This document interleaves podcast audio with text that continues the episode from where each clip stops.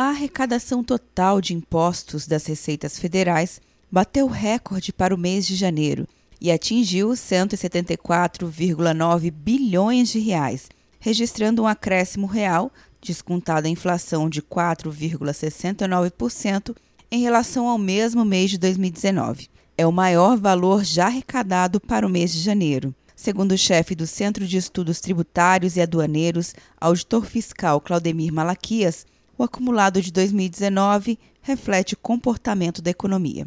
No mês de janeiro, nós tivemos uma arrecadação bastante significativa do imposto de renda e da contribuição social. Em relação ao acumulado, nós temos assim a seguinte explicação.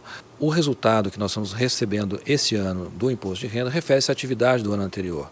Então, as projeções de lucro das empresas relativa a esse período que mostra uma aceleração, uma retomada da aceleração da atividade econômica, está repercutindo agora na arrecadação do imposto de renda nesse início de ano. Em janeiro, a Receita também destacou o crescimento da arrecadação com o imposto de renda de pessoa física, que chegou a 2 bilhões de reais, representando um crescimento real de 27,14%. Quer um ano sem mensalidade para passar direto em pedágios e estacionamentos? Peça a Veloy agora e dê tchau para as filas. Você ativa a tag, adiciona veículos, controla tudo pelo aplicativo e não paga mensalidade por um ano. É por tempo limitado. Não perca. Veloy. Piscou, passou. De Brasília, Luciana Castro.